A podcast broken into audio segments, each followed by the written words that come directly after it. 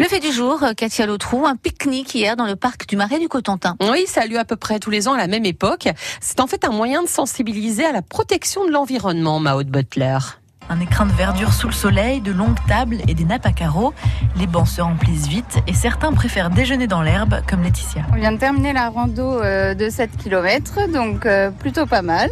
Et puis euh, ben là, on est bien content euh, de pouvoir se poser et de, de manger du coup. Pour Jean-Baptiste Wetton, responsable du pôle biodiversité et eau à la Maison du Parc, une journée comme celle-ci permet de montrer au grand public les ressources du marais. L'idée, c'est de faire vivre le territoire du parc. Euh, parce qu'effectivement, euh, c'est des fois un concept un peu flou pour les gens.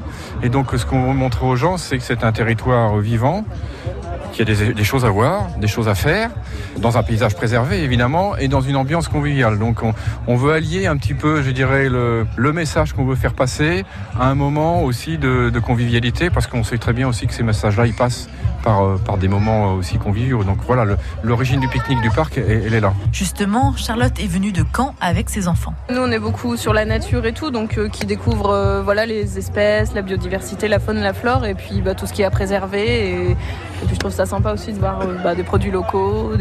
C'est agréable pour eux aussi de voir tout ça. Damien est un habitué et au cours de ses promenades, il a fait plusieurs rencontres. Des cigognes, on a rencontré des fragmites, également quelques hérons, et oui, des signons, des bébés cygnes, euh, des cygnes, beaucoup d'oiseaux et on apprécie ça. Sur son stand, Annie distribue de la soupe d'ortie.